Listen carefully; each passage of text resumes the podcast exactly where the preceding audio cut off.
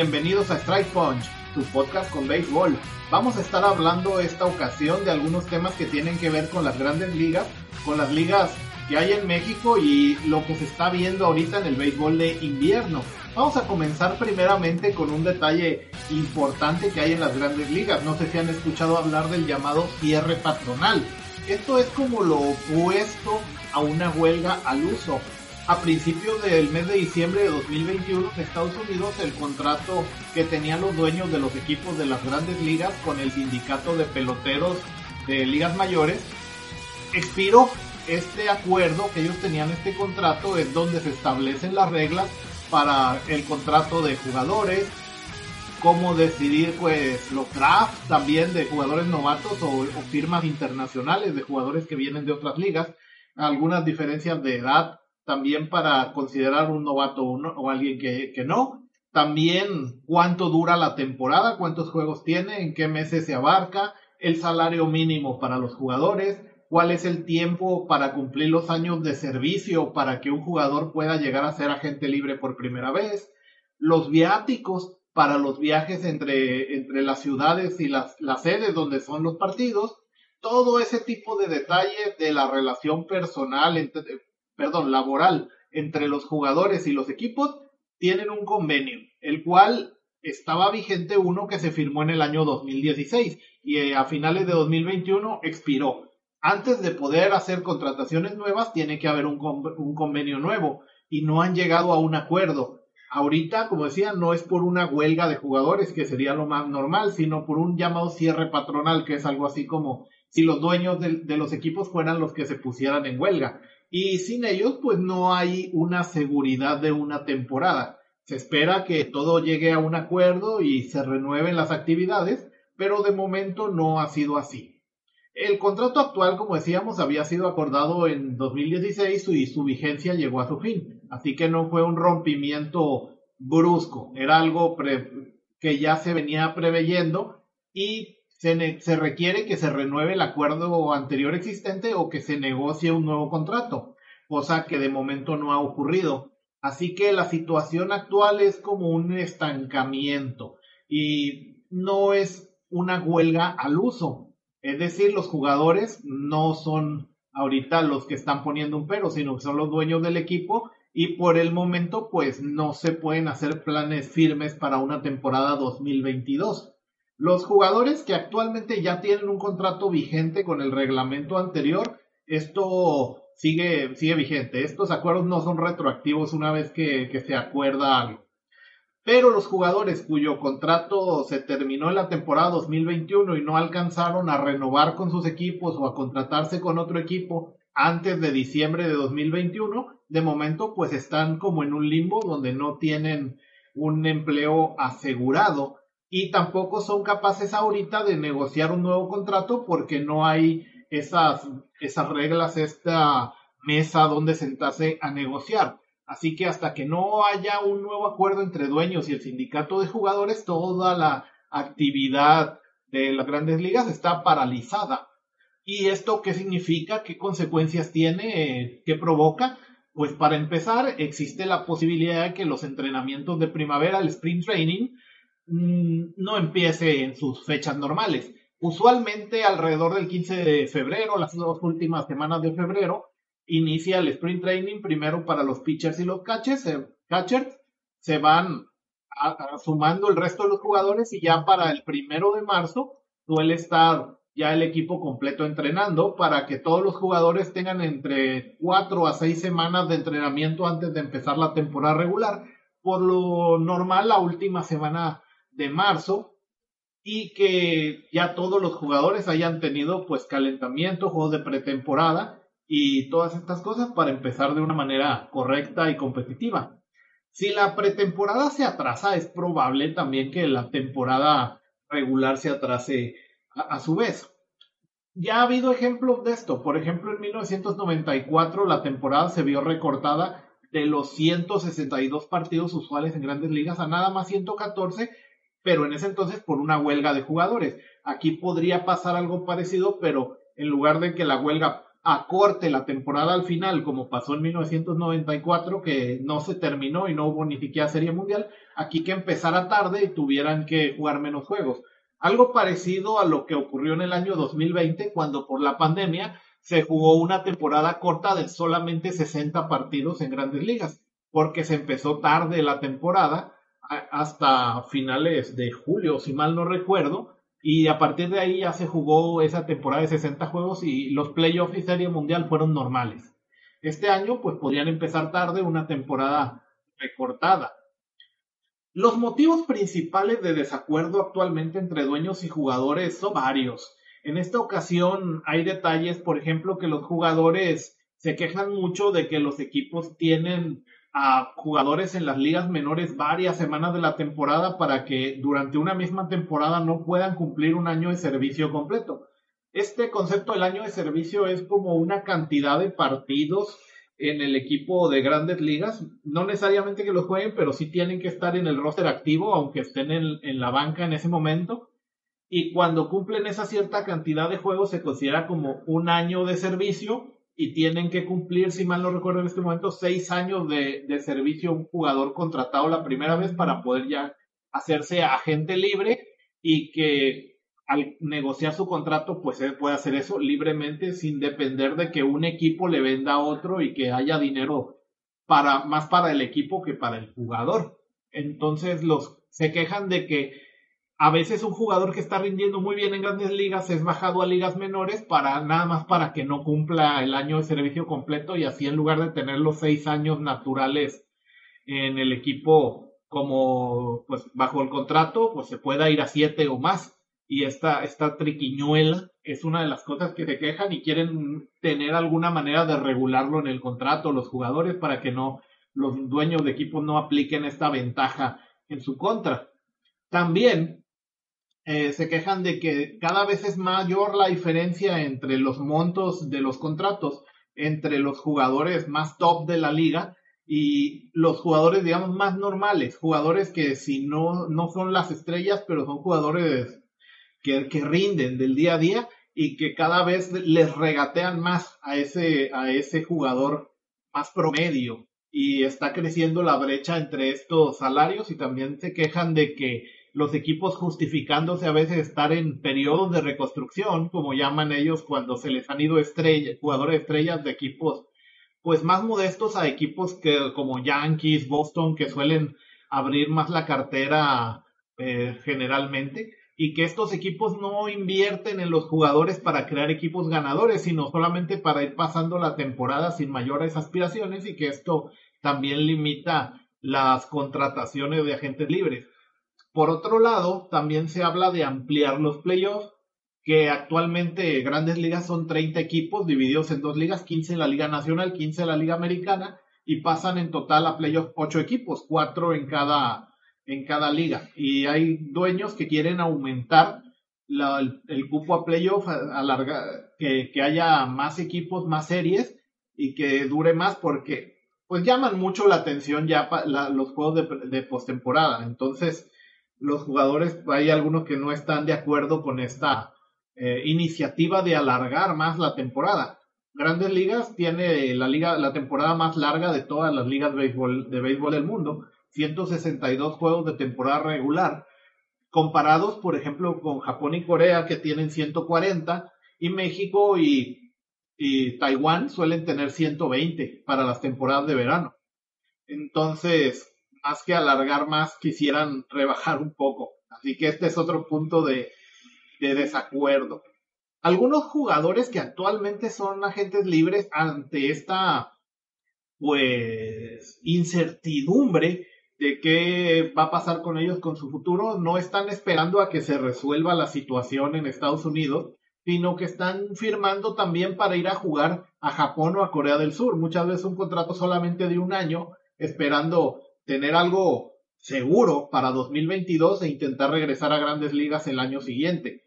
Por ejemplo, eh, algunos jugadores como el caso del shortstop venezolano de los Phillies de Filadelfia, Freddy Galvis, este se va a ir a los halcones de SoftBank de la Liga de Japón. Él ha estado 10 años en grandes ligas y es un caso llamativo porque en 2021 jugó 104 partidos, batió 14 home runs, que para hacer un shortstop a los que normalmente se les pide más eh, su defensiva y que sean jugadores más bien atléticos, más que musculosos, es una cifra muy respetable.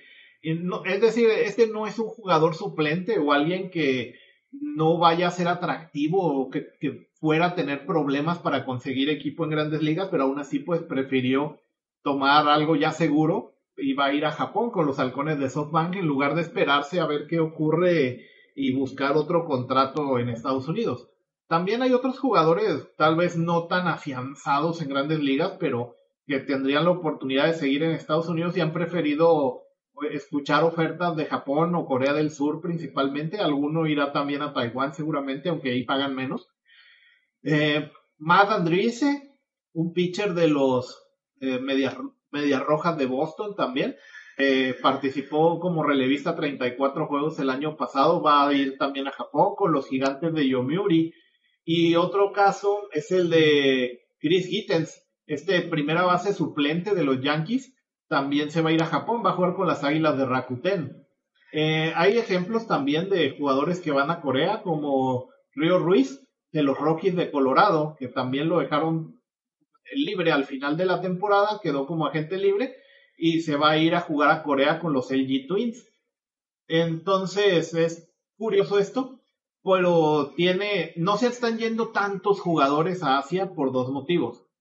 Los contratos, eh, generalmente estos jugadores pues tienen que cumplir todo el año por lo menos un año completo estar en Asia, también pues culturalmente a veces para un jugador estadounidense adaptarse a las, a las pues culturalmente a la forma de vida en otro país pues puede que se le se, le dificulte un poco más que al revés y además eh, de pues de la distancia y, y el tiempo de servicio que haya que firmar, pues algunos tienen la esperanza de que se arregle rápidamente el, el acuerdo patronal y todavía tener un, algo más seguro en Estados Unidos. En cambio, México, la Liga Mexicana de Verano, podría tener algunas ventajas para estos jugadores que no están tan seguros de irse al otro lado del, Océano Pacífico a una cultura totalmente diferente, a, durar por lo menos un año jugando allá. ¿Por qué? Porque la Liga Mexicana de Verano, aparte de ser vecino de Estados Unidos y pues tener más similitudes con Estados Unidos que Japón o Corea, eh, los contratos son más flexibles y también la cantidad de extranjeros por equipo es mayor. En Japón se permiten solamente cuatro extranjeros eh, activos en el equipo. Los equipos, es decir, pueden contratar más, pero solamente pueden tener cuatro jugadores extranjeros en el roster, por lo tanto, pues tampoco les conviene contratar demasiados jugadores que no van a poder tener actividad a la vez. En Corea solamente se permiten tres, igual que en Taiwán, pero en México son, son más equipos y cada equipo puede tener hasta siete extranjeros. En México, en la Liga Mexicana de Verano hay 18 equipos, en Japón hay 12, en Corea hay 10 y en Taiwán solamente son 5. Entonces se ve ahí la, la diferencia un poco. Además, los contratos para los extranjeros muchas veces en México suelen ser de como de un mes. Y por eso es muy común de que un jugador que extranjero que no rinde, pues es rápidamente dado de baja y sustituido por otro. No tiene tan segura su permanencia toda la temporada. Los salarios son bastante más bajos en la liga mexicana que en las ligas asiáticas, especialmente la liga eh, japonesa, que puede algunos jugadores eh, que llegan extranjeros hasta 4 millones de dólares pueden ganar por temporada, mientras que en Corea es usual que lleguen millón y medio, dos millones. En Taiwán, eh, no, ahí no se pagan salarios del millón de dólares, pero del medio millón podría ser, lo cual es como un salario mínimo en grandes ligas. Y en México, pues los salarios mensuales suelen andar en, a veces, por ejemplo, Yaciel Puig, que el año pasado este cubano llegó de grandes ligas a México, está ganando 13 mil dólares mensuales, entonces la diferencia es como abismal. Pero a favor tendrían quienes quieran jugar en México un tiempo como para estar eh, pues activos si se retrasa el inicio de la temporada en grandes ligas que pudieran jugar un mes y dejar el equipo en cualquier momento y pasar a, algún equipo de grandes ligas en cualquier momento de la temporada sin mayor problema, ni un viaje muy largo tampoco. Entonces ya veremos qué pasa con las ligas de verano, cuántos jugadores de Estados Unidos busquen eh, actividad y salarios en otras ligas del mundo y cómo serán recibidos, pues para las otras ligas estará pues bien porque están recibiendo eh, más talento de manera inesperada cuando normalmente grandes ligas es la que se está llevando jugadores hacia su país en lugar de aportarlos para los demás. Y eso pues podría tener ventajas para las ligas de otras naciones este verano, eso es llamativo. Y ya que estamos hablando de la Liga Mexicana de Verano, la LMB, pues qué les parece si vemos algunas noticias de ahí también, porque ya revelaron su calendario para 2022. Eh, la pandemia ha afectado más a la liga de verano que a la liga invernal en México. De hecho, en 2020 esta, la liga mexicana de verano de plano se canceló totalmente, mientras la de invierno solamente tuvo una pequeñísima reducción de su rol de juegos de 68 partidos, que es lo usual, a 59, es decir, solamente tres series, porque tuvieron que hacer una pausa de dos semanas para parar una ola de contagios que hubo en noviembre de, de 2020. Además, pues no había público en todos los estadios y en los que sí había, había limitado, pero sí pudieron sacar adelante la temporada en el Pacífico, en cambio en el verano, pues no. El año pasado, 2021, ya retomaron la actividad, después de que en 2020, pues por primera vez en 96 años, la Liga de, Mexicana de Verano se había cancelado por primera vez, ni siquiera durante la huelga de 1981 se canceló la temporada del todo, como en 2020. En 2021 pues regresaron con una temporada corta, así como en 2020 Grandes Ligas hizo una temporada de solo 60 juegos, pues volvió la Liga Mexicana de Verano con una temporadita de 66 juegos en el en el verano de 2021 y este año pues no regresa totalmente a la, a la normalidad de, de, un rol de 120 partidos que era lo usual, lo que hubo en 2019, que en 2019 la temporada fue 120 juegos divididos en dos vueltas de 60 cada una desde el 4 de abril que se empezó a jugar.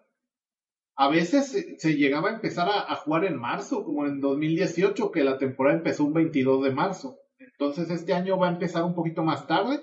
2022 va a empezar la, la temporada hasta el día 22 de abril. El 22 de abril y va a tener nada más 90 juegos, es decir, como tres cuartos de, de una temporada normal. Se ve la recuperación, pero la liga de verano aún no ha llegado a la recuperación total.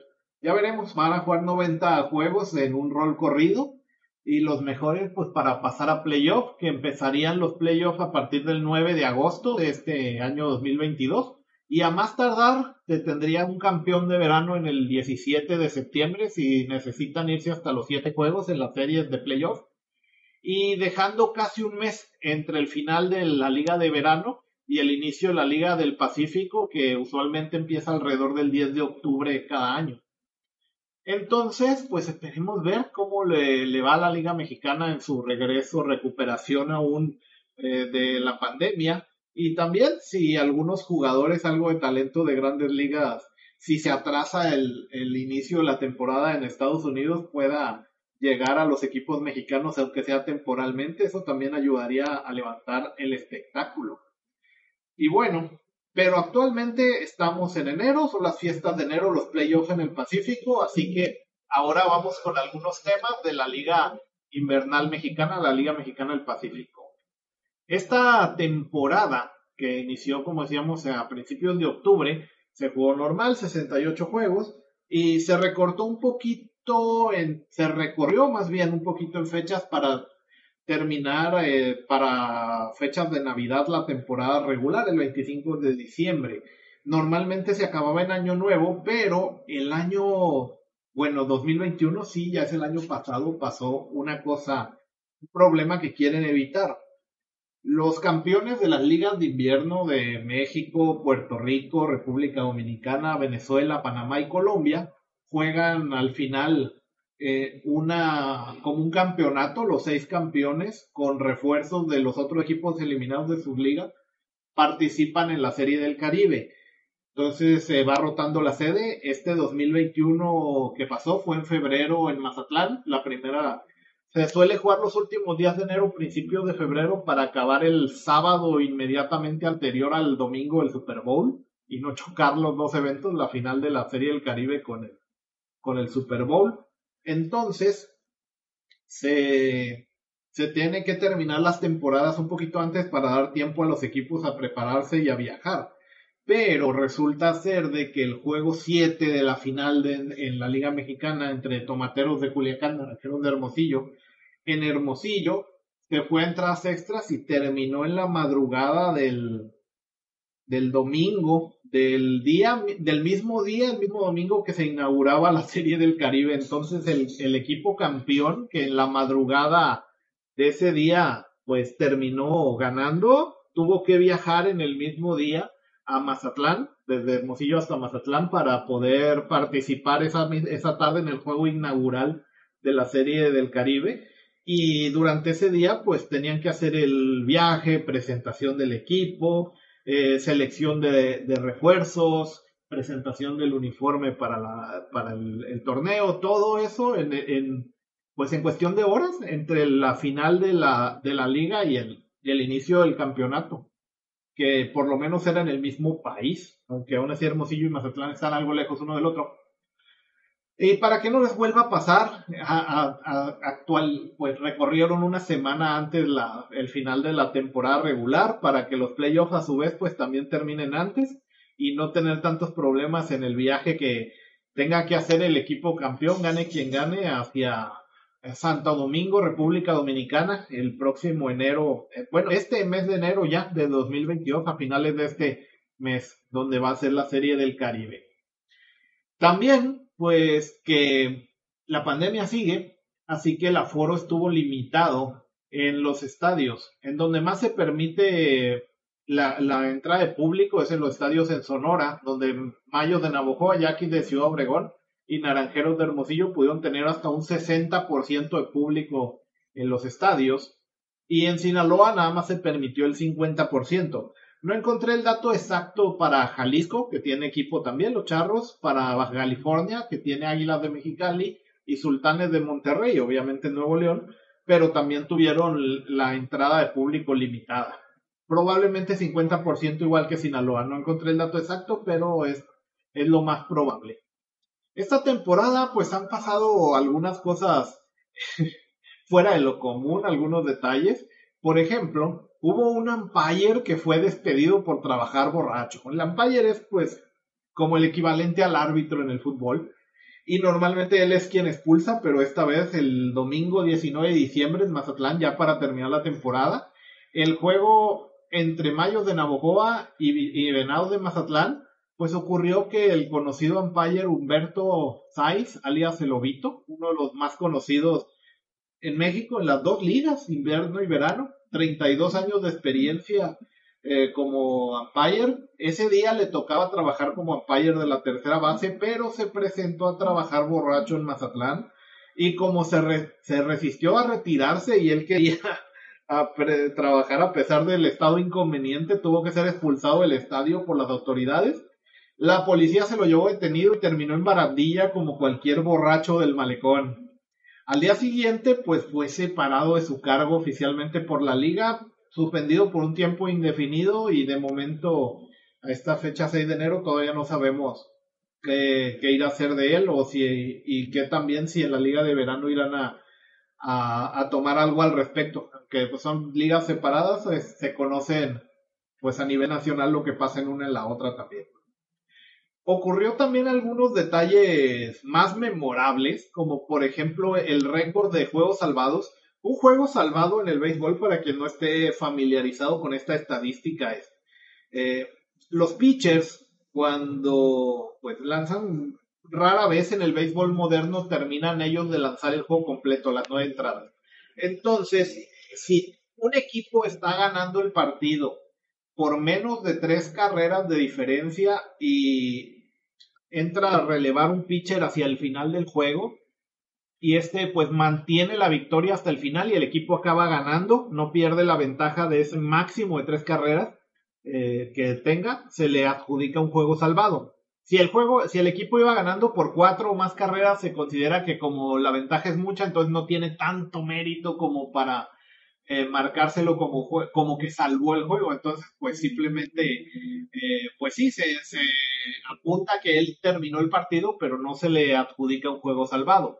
También se puede marcar un juego salvado si el pitcher entra, pues aunque tenga más ventaja, pero que lance las últimas tres entradas del juego. Si es un juego normal que no se va a entradas extras, que lance completas la séptima, octava y novena. Tres entradas. Si lanza menos, entonces sí aplica la regla de que tiene que haber entrado con una ventaja inferior a tres carreras, igual o, inferior a tres. Entonces, estas son las condiciones para que un pitcher relevista obtenga un juego salvado. El récord de más partidos salvados, tomemos en cuenta también que la, liga es de 68 juegos, el, el récord era de 21 en la temporada 1991. Pero este año este récord fue, perdón, era de 24 juegos salvados en la temporada 91. Y este año, pues este récord fue superado por Jake Sánchez, este jugador mexicoamericano de las Águilas de Mexicali en invierno, Sultanes de Monterrey en verano, logró 26 juegos salvados esta temporada con Águilas de Mexicali. Entonces pues, es como un tercio de todos los juegos de la temporada. ahí se ve cómo estuvo pues participando y tuvo 28 oportunidades de salvar juegos, en 26 lo logró, solamente en dos perdió la ventaja que venía a defender. Entonces vimos ahí la efectividad de este Jake Sánchez que rompió este récord. En otras cosas, pues también fue llamativo por el lado de los bateadores, de que un jugador novato, Tirso Ornelas, de 21 años, que este verano estuvo en clase A, ligas menores de los padres de San Diego, en clase A fuerte, pues en esta temporada dio así como el gran salto y batió para un porcentaje de bateo de 353. ¿Qué es esto? El porcentaje de bateo.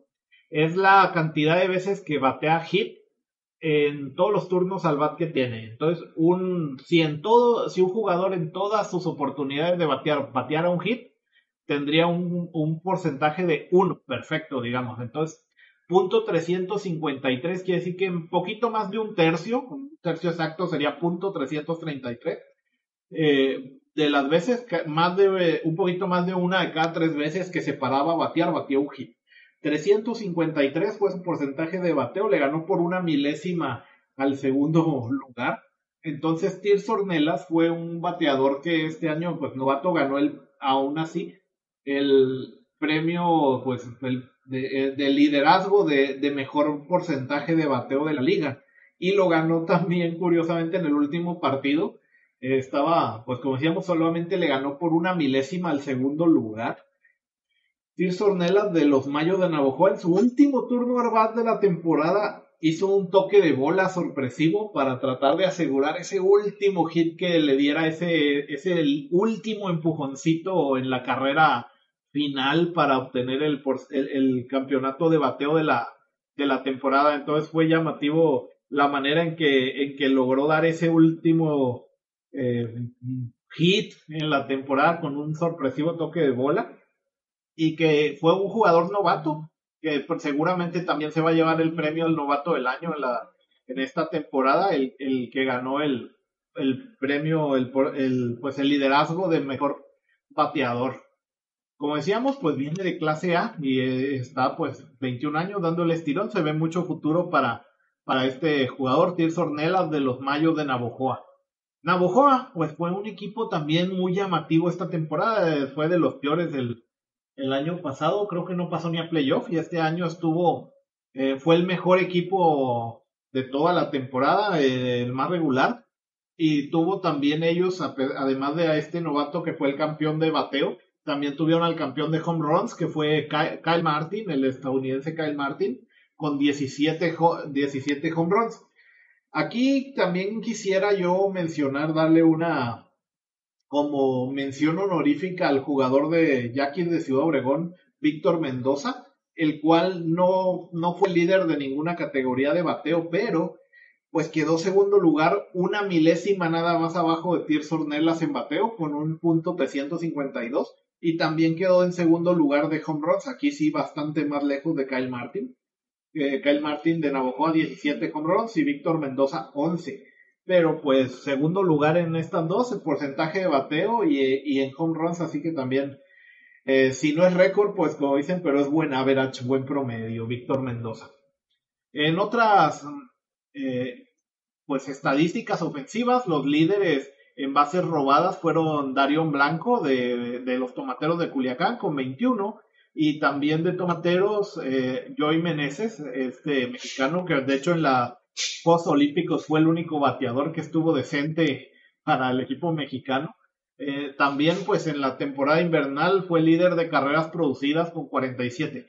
Una carrera producida, para quien no esté eh, familiarizado con esta estadística, es cuando hay corredores en base y el que le toca el, el turno al bat, pues logra patear un hit o de alguna manera hacer que el corredor en base anote la carrera, el que empuja esa carrera, por ejemplo, carreras eh, producidas o carreras empujadas. Las, eh, estas carreras, pues también es muy importante, aunque no la anote él directamente, la produce. También, pues cuando un bateador batea un home también es, carrera producida, anotada por él mismo. Entonces, el líder en carreras producidas fue Joey Meneses con 47 siendo pues 68 juegos en total, más o menos produciendo dos tercios de los partidos, por lo menos una, para lograr esa, ese porcentaje. En picheo, además de Jake Sánchez, que decíamos que rompió el récord de juegos salvados y fue el mejor pitcher cerrador. Un cerrador, pues, es quien se especializa en tratar de salvar juegos de, y fue el mejor en la liga. Tanto así que el segundo lugar solamente tuvo 12 juegos salvados, fue Fernando Salas de Naranjeros de Hermosillo, quien el año pasado había sido el mejor pitcher relevista de la liga. Este año quedó segundo lugar de salvados, pero a una distancia monstruosa de, menos de la mitad de los 26 salvados Jake Sánchez. Fernando Salas no más, nada más tuvo 12. Entonces, pues vemos ahí el tamaño, la diferencia de efectividad que tuvo Jake Sánchez este año. En pitchers en general, especialmente abridores, el cubano Elian Leiva, también de los Naranjeros de Hermosillo, fue el mejor pitcher con 7 victorias, el único en llegar a 7 y en efectividad con 1.54 carreras limpias admitidas cada 9 entradas. Es decir, que si por cada juego completo que lanzara, en promedio le harían una carrera y media. Suficiente pues para darle una muy buena oportunidad a su equipo de hacer dos carreras y ganar. Entonces esta efectividad 1.54 de Lian Leiva es muy buena. En el béisbol profesional se se supone, eh, se, acepta que un pitcher que tenga una efectividad por debajo de 3 ya está pues por encima del promedio, es bueno. Y generalmente los líderes de, esta eh, categoría de efectividad suelen rondar alrededor de un 2. Ya bajar de 2 es, es una cosa extraordinaria. Y este pitcher cubano, Elian Leiva, pues lo hizo. Tanto así de que llamó la atención y ahora que Naranjeros de Hermosillo ya está eliminado, pues fue tomado como refuerzo para Águilas de Águilas Ibaeñas en República Dominicana. Pero luego vamos a hablar un poquito más de eso. Y en Ponches, eh, también de los Mayos de Navojoa, el, el, líder fue Octavio Acosta, que logró 69 ponches. Le ganó a Manuel Bañuelos Almani de Culiacán, que nada más tuvo 61, fue su más cercano eh, competidor este es Grandes Ligas. Así que Octavio Acosta de Mayo de Navajoa fue líder con 69. Y estas son las los líderes de las más llamativas eh, departamentos de picheo y de bateo. En picheo, como decíamos, en Salvados Jake Sánchez, en Victorias Elian Leiva de Naranjeros, este, Jake Sánchez de Mexicali y Octavio Acosta de Mayo de Navajoa con 69 ponches, fue líder en ponches. En bateo, pues también Navojoa tuvo dos lugares con Steve Ornelas, campeón de bateo, campeón de jonrones Kyle Martin de Navojoa, Joey Meneses, campeón de carreras producidas de tomateros y también de tomateros Dairon Blanco, Darion Blanco, perdón, el cubano, con 21 carreras, eh, bases robadas. Eh, pues especial mención para Víctor Mendoza, segundo lugar tanto en porcentaje de bateo como en jonrones. Actualmente, pues ya terminó la temporada regular, pasaron a playoff. Em, a mí no me gusta mucho este, esta forma de que tiene la, liga de pasar a playoff. Tenía, pues son 10 equipos y pasan 8, se me hacen demasiado. Yo creo que deberían de pasar eh, 4 o 5 como mucho, como pasa en la liga de Corea, que también tiene 10 equipos. Entonces, eh, aquí la liga tiene 68 juegos, se divide en dos vueltas. En la primera mitad eh, se hace ahí como un, una repartición de puntos eh, y, se vuelve a iniciar el standing en cero otra vez en la segunda mitad. Se, vuelven a repartir puntos y, y, se suman estos puntos de la primera mitad con lo de la segunda y los ocho que hayan ganado más puntos en la temporada pasan a playoff y ahí se se reparten como la, igual que una liguilla, primero contra octavo, segundo contra séptimo y así.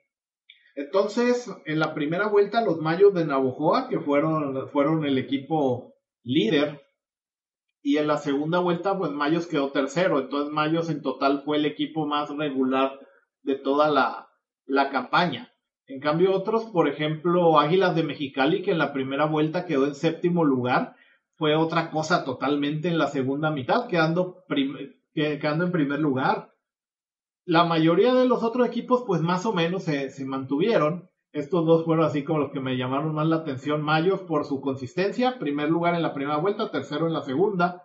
Y Mexicali por cómo este sistema de las vueltas le ayudó mucho, pues iban en séptimo, eh, perdón, en noveno lugar de 10 en la primera vuelta y quedaron primeros en la segunda, al subir esto, pues pudieron pasar a playoff. Los equipos eliminados, pues fueron Cañeros de los Mochis, que también fue otro equipo muy consistente, consistentemente perdedor, quedó en último lugar en las dos vueltas, por bastante diferencia en ambas. Solamente tuvo, a ver, 14, 23 victorias de 68 partidos posibles. Y el otro eliminado, pues fue Venados de Mazatlán, que en la primera vuelta quedaron en octavo y quedaron novenos en la, eh, en la segunda vuelta, quedando eliminados estos dos equipos, Venado de Plan, Cañados de los Mochis. También llamó la atención que Tomateros de Culiacán, actualmente campeón defensor, bicampeón vigente de la, liga, quedó en quinto lugar en la primera vuelta, más o menos, media tabla, 5 de 10, ahí estaba, pero en la segunda vuelta hicieron así como que lo mínimo indispensable, quedaron octavo lugar y pasaron a playoff apenas en octavo de 8 de ocho que pasaron.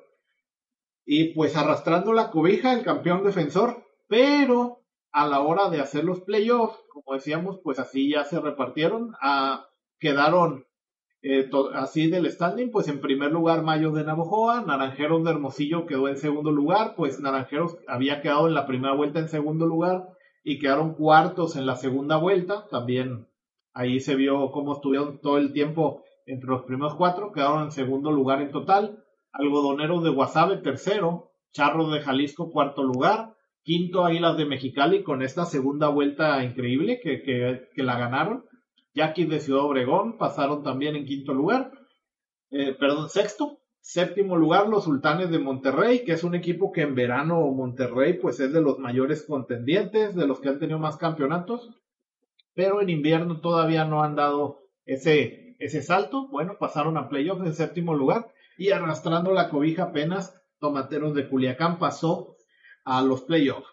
Entonces se repartieron así, primero contra octavo, Culiacán pues empezaba de visitante en Navojoa, luego el segundo contra séptimo, Naranjeros de Hermosillo recibía a Monterrey, el número 7 también, segundo contra séptimo, Tercero contra sexto, Algodoneros de Guasave recibía a Yaquis de Ciudad Obregón. Y quinto contra cuarto, la serie aparentemente más pareja, los de media tabla, Charro de Jalisco y Águilas de Mexicali. Pues lo, lo, normal sería que los equipos pues, más ganadores, los de primer lugar, tuvieran en teoría pues, el favoritismo. Además, las series de playoff en el béisbol suelen ser de a ganar cuatro juegos de un máximo de siete como no hay empates, pues el primero que gane cuatro juegos debe de, ser ya el, que ganó la, pues más de la mitad, ya es el ganador de la serie. Además, pues estos siete juegos se reparten los primeros dos en un estadio, luego cambian, el local pasa a ser para los juegos 3, 4 y 5, y si se necesitan pues, seguir hasta el sexto o séptimo juego, regresan a la, a la primera sede. Entonces, tienen ventaja de un juego más de local también los equipos que quedaron en mejor posición en el standing. Y así empezaron las series y para sorpresa mayúscula de muchos, pues Navojoa, el equipo más consistente de, la temporada, fue barrido en cuatro juegos por Culiacán. este equipo que había pasado así apenas, pues arrastrando la cobija, pues ha demostrado que es un muy buen jugador de playoff. El año pasado, Tomatero decíamos que quedó campeón también. Eh, calificó en sexto, en sexto lugar global, así que pues ahí están avanzando eh, ya una vez entrando a playoff, pues poniéndose ganadores. De hecho, Culiacán, eh, pues lleva de series ganadas, una, dos, tres, cuatro, cinco, seis, creo que ya seis series ganadas consecutivas, pues como es el actual bicampeón, este, pues ha ganado la de los dos últimos años y esta también, entonces serían siete. En fin, pues eh, también ha ligado, había ligado pues victorias en playoff los últimos tres juegos de la serie final del año, del año 2021, los cuatro de la barrida este año en el primer playoff contra Navojoa y empezó ganando el primer juego semifinal también ahora contra Guasave ya que están las semifinales. Así que se ha visto como, aunque en temporada regular hace lo mínimo indispensable para pasar al playoff, ya el playoff parece que ahí sí explota todo su potencial. Las otras series, Wasabe le ganó en cinco juegos a Ciudad Obregón, ellos sí haciendo gala, haciendo valer su condición de favorito y, también ventaja de local, ganándole cinco juegos al algodonero de Wasabe a Jackie de Ciudad Obregón, dejando así lista la primera semifinal, Culiacán contra Wasabe. Y en las otras series de del primer playoff, sorprendentemente Monterrey llevó a Hermosillo, que había sido el tercero mejor de toda la temporada regular. Monterrey, lo, que era, que pasó como séptimo apenas, pues se fue la serie hasta el séptimo y último juego. Necesitan siete juegos para ganar Monterrey la serie cuatro juegos a tres. Y Jalisco y Mexicali en una serie que se esperaba pareja, pues cumplió, ganando Charros de Jalisco cuatro juegos a dos Águila de Mexicali, dejando listas las semifinales Culiacán contra Guasave y Monterrey contra Jalisco. Ventajas de local, Guasave y Charro de Jalisco. Los que ganen ellos dos van a jugar la final y el campeón va a representar a México en la Serie del Caribe. Pues ha habido cosas llamativas también en los playoffs. Por ejemplo, en uno de los partidos entre Culiacán y Navojoa, pues durante los cambios del, de, de jugadores durante el partido ocurrió de que el bateador designado, esta posición eh, se usa en Estados Unidos en la Liga Americana nada más, en la Liga Nacional tiene que batear el pitcher, es un, pues eso, se designa un jugador que nada más batea en lugar del pitcher, pero si este jugador entra a jugar pues, el campo a una posición defensiva, entonces esta regla pues ya no deja aplicarse y a partir de ahí el pitcher tiene que batear.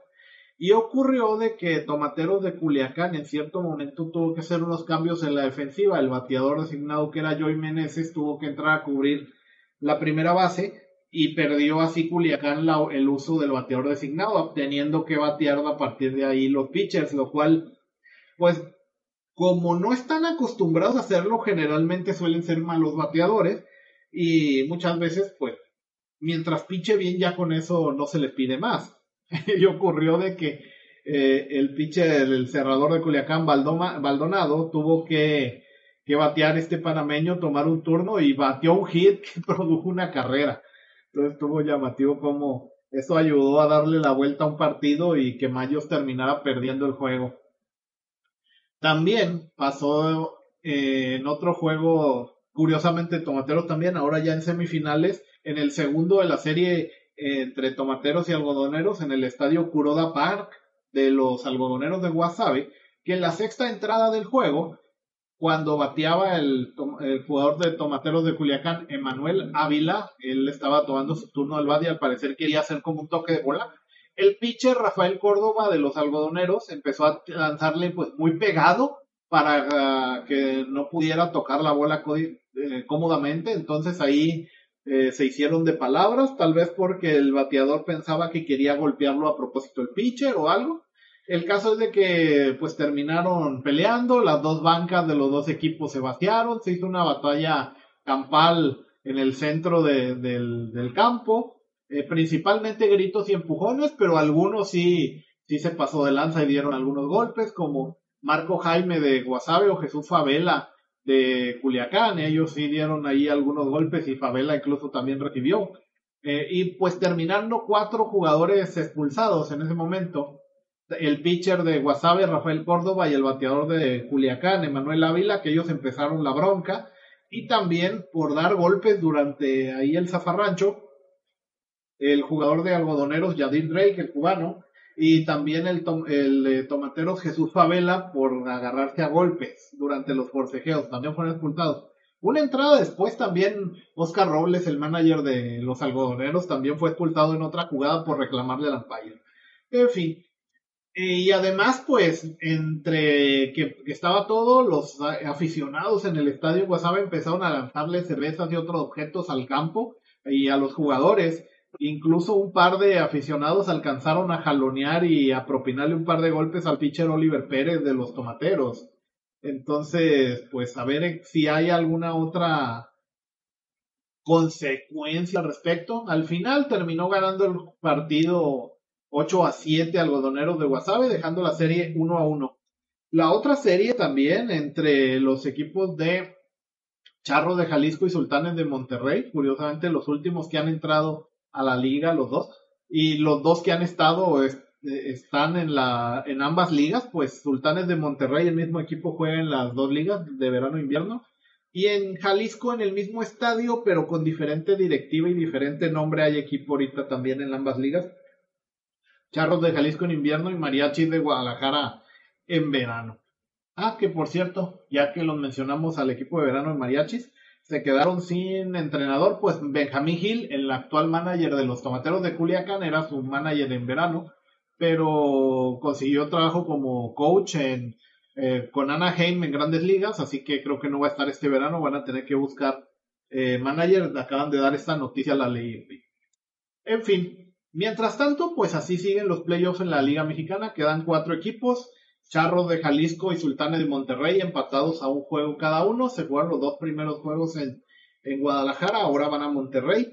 Y Culiacán y Guasave también empatados a uno. Empezaron los dos primeros juegos en Guasave y continúan la serie ahora en Culiacán.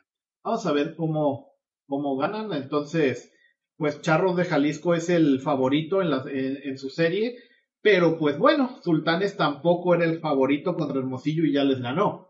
Y a su vez, pues, en el papel debería de ser el favorito Wasabe, pero Culiacán pues ya les ganó un juego en su casa y además barrió al equipo que era el principal, pues el que había jugado mejor en toda la temporada, Mayos los barrió en cuatro juegos también, así que esa serie se viene pues más peleada, pero la lógica dicta, que no sabemos qué dice, qué dicta la lógica, si ganaría Guasave por su mejor temporada regular o si Culiacán, pues la experiencia que han mostrado jugando playoffs se va a imponer. Eh, como sea, va a ser algo digno de verse muy entretenido. Mientras tanto, como van quedando equipos eliminados, pasa otra cosa también. Las otras ligas que terminaron un poco después, a estas sí jugaron todo hasta año nuevo su temporada regular, especialmente en República Dominicana es muy común de que busquen para los equipos que pasan a playoff para reforzarse jugadores en las otras ligas que hayan sido sobresalientes, que estén en equipos eliminados para reforzarse. Así que hay varios mexicanos jugando ahorita en Venezuela y en República Dominicana. En, en Venezuela hay, hay un par. Fabián Cota, que estuvo con los cañeros de los mochis, que decíamos que tuvieron una temporada horrible, aún así logró ganar cuatro partidos en México con los Cañeros de los Mochis, que fueron el último lugar en toda la temporada eh, en México, pues fue rescatable su actuación individual y los Tigres de Aragua de la Liga Venezolana lo tomaron como refuerzo. Él, pues, de hecho, aquí Fabián Cota fue el único pitcher que tuvo un juego completo desde la temporada regular en México y en Venezuela ha estado haciendo relevos y en dos salidas en los playoffs en, Venezuela ya tiene un juego salvado y una victoria. Así que le está yendo muy bien. Y luego eh, Michael Serrano, este cubano que está pues ya residiendo en México desde pues que salió de, de Cuba y juega aquí en México todo el año, está jugando en Venezuela ahora con los Leones de Caracas, en México jugó con los Mayos de Navojoa, que quedaron eliminados rápidamente de los playoffs en solo cuatro juegos, entonces ya una vez quedando libre fue tomado por este equipo de Leones de Caracas, la capital de Venezuela, está jugando allá este jardinero cubano, Michael Serrano. Y en Dominicana tenemos cinco jugadores que también han pasado, el Jake Sánchez, que decíamos, el que logró el récord de, salvados en México, pues una vez eliminado Águilas de Mexicali, perdiendo su playoff en México contra Charro de Jalisco, ha sido tomado como refuerzo por las Águilas Ibaeñas. Este Águilas Ibaeñas, de hecho, es ahorita el, equipo actual campeón de la Serie del Caribe, ganando invictos todos sus partidos, los siete juegos que, que disputó en febrero del año 2021 en la Serie del Caribe de Mazatlán. Tomaron a dos jugadores mexicanos de relevo, dos pitchers, a Jake Sánchez, el cerrador, y también de los Venados de Mazatlán a Francisco Ríos. Entonces, estos dos mexicanos están jugando ahorita con el actual campeón de la Serie del Caribe allá en Dominicana, obviamente también campeón defensor en Dominicana.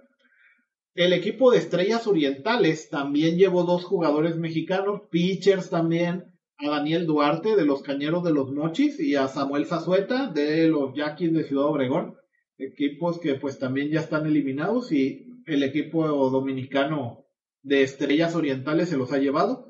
Y por último, Isaac Rodríguez, este jugador de cuadro, segunda, cubre la segunda, la tercera base, eh, con los cañeros de los mochis, pues también está jugando con los gigantes del Cibao, allá en República Dominicana. Entonces ahorita hay eh, estos cinco jugadores mexicanos reforzando a, a los equipos de la poderosa Liga Dominicana.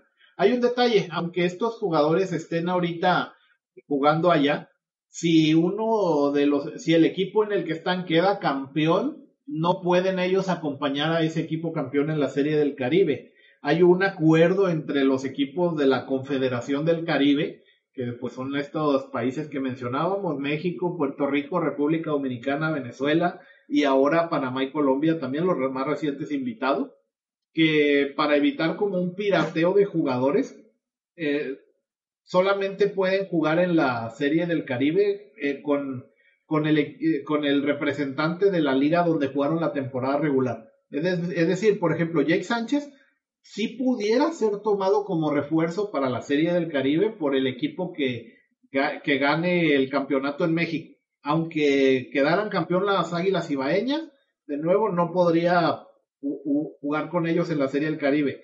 Tendría que que, jugar con el equipo que gane por parte de México si lo toman como refuerzo, lo cual está permitido. Los equipos campeones que van a la Serie del Caribe pueden tomar refuerzos también de, de los equipos de su propia liga, jugadores que hayan jugado en su propia liga durante la temporada regular. Y bueno, pues con eso yo creo que vamos terminando el episodio de esta semana. Hablamos bastantes temas llamativos de grandes ligas, ligas invernales, ligas de verano. Nos espera un año 2022 llamativo. Esperamos ver, pues, a ver qué ocurre con el cierre patronal de las grandes ligas, el cual pues puede tener un efecto muy grande como en su momento lo tuvo el COVID. Y pues lo próximo que se nos viene a finales de este mes de enero en la Serie del Caribe, vamos a estar atentos, vamos a, a ver qué ocurre en República Dominicana este año. Muchas gracias por habernos escuchado. Estaremos aquí la próxima ocasión lo más pronto posible. Muchas gracias y hasta luego.